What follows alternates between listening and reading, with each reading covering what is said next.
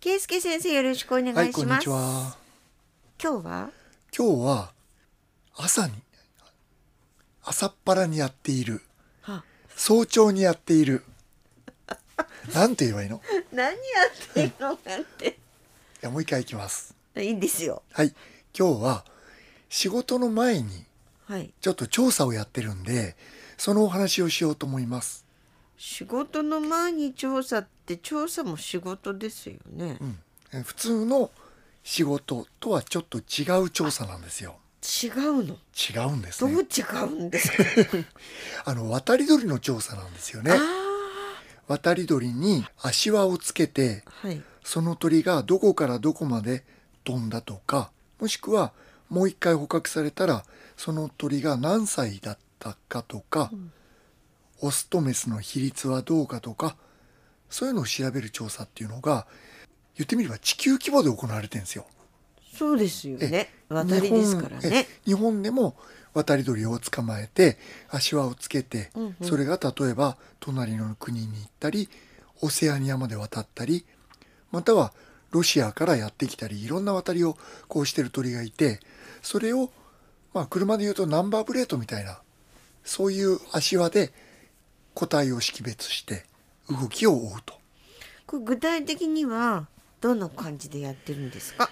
とまずですね鳥を捕まえます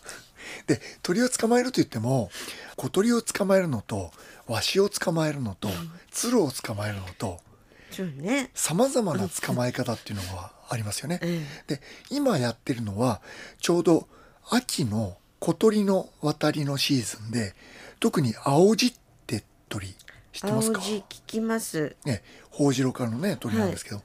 それがいっぱい取れるんですよ今渡ってきててうんうん。こもれどしっくかはらこ来っちてかるらの渡っていくかロシアからロシアから。渡ってくるかこっちで繁殖したやつがまた南下するかああ。だから渡りって面白くって青牛が1匹ここにいますって言ってもそれ実は1匹いるわけじゃなくて昨日の青牛くんと今日の青牛くんと明日の青牛くんは違う可能性が高いわけですよ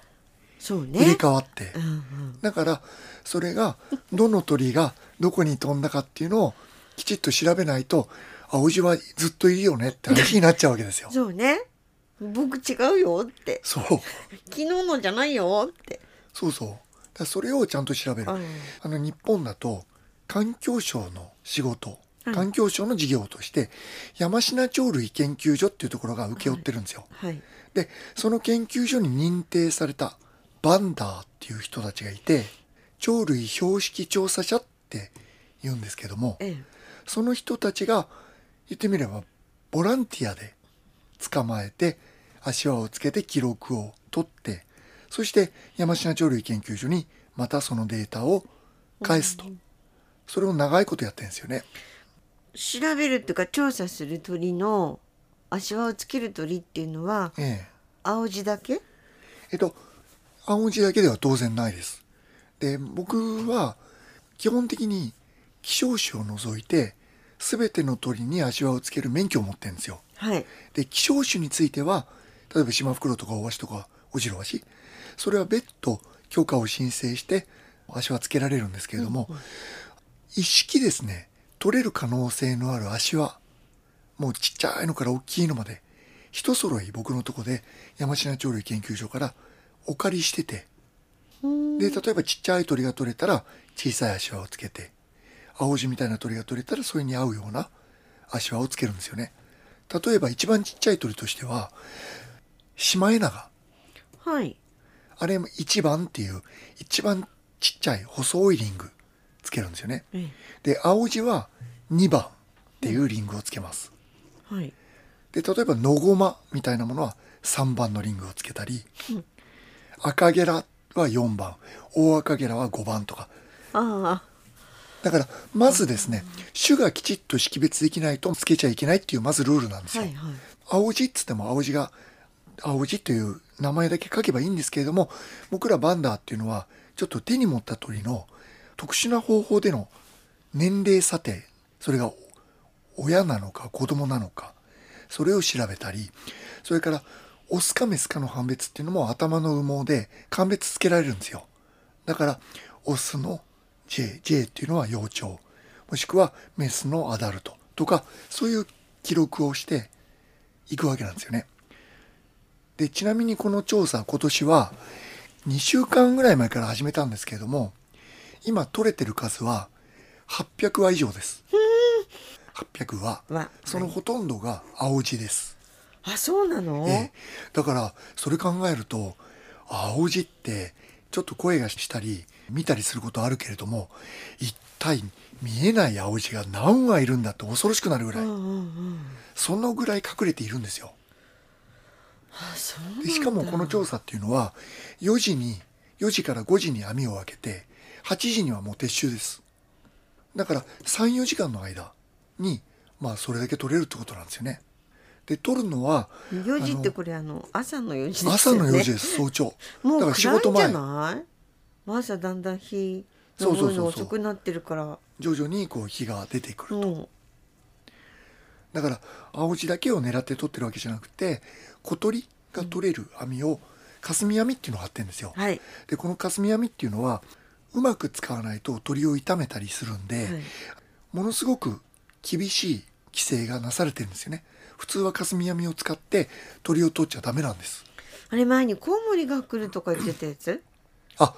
コウモリも取れますそれでねでその網も山科鳥類研究所からお借りしてるんですが当然その試験の中には安全な網の張り方取り扱い方外し方その試験もあるんですよ。霞網っていうのは一見絡めて取る絡まって野鳥が取れると思われてる方もいると思うんですけれども実はちゃんと使えばすごく安全な捕獲道具で捕虫網の中に飛び込んでくる野鳥を取るような要は棚って呼ばれているちょっとたるんだ網のポケットに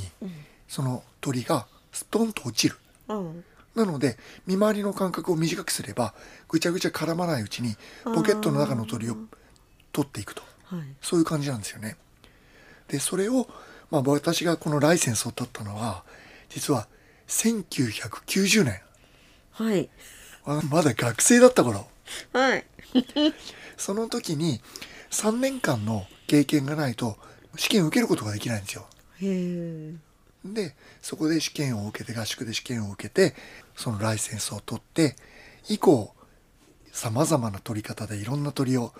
取ってきました足輪をつけてきました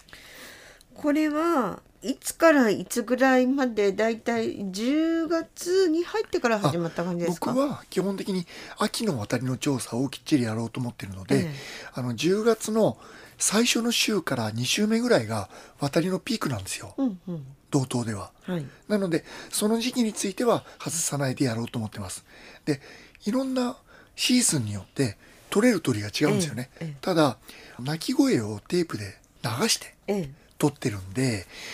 例えば繁殖期にそういう声を流してしまうと繁殖に影響を及ぼしてしまうので自粛してんですよね。だからもう巣立った鳥がある程度大きくなって飛び回れるようになってから基本的にはメインにやってます。わかりましたこれはもう長いことやってるんですかもうだから90年からやってますからその中にえはずっとやってんのずっとやってますね、毎年うん、あの休んだことももちろんありますけれども、うん基本的にはやってますでた例えばですね僕はまだ学生で東京にいた頃に多摩川って川がありますけれども、あそこでですねロシアのリングがついたノゴマ捕まえたことがあってでそれをね辿っていくとそれに問い合わせるんですよね山下鳥類研究所を介して、えええただそれがいつどこで誰がつけたか分かるんですよはいはいでその鳥は、えっと、カムチャツカはでゲラシモクスゲラシモフさんという鳥の先生があええ捕まえてつけた足輪だったはあでそういうのも分かるんですよねすそごういすでするねと点と点が線でこ確かにう結ばると、うんだからそういう調査やってますだからあとはあのそれこそ大地式とかねうんうんはい南半球まで渡やっるてますもんねで大きいものでは大足とか後ろ足も僕らつけてますから、えはい、まあ、それはもう地道な地道なね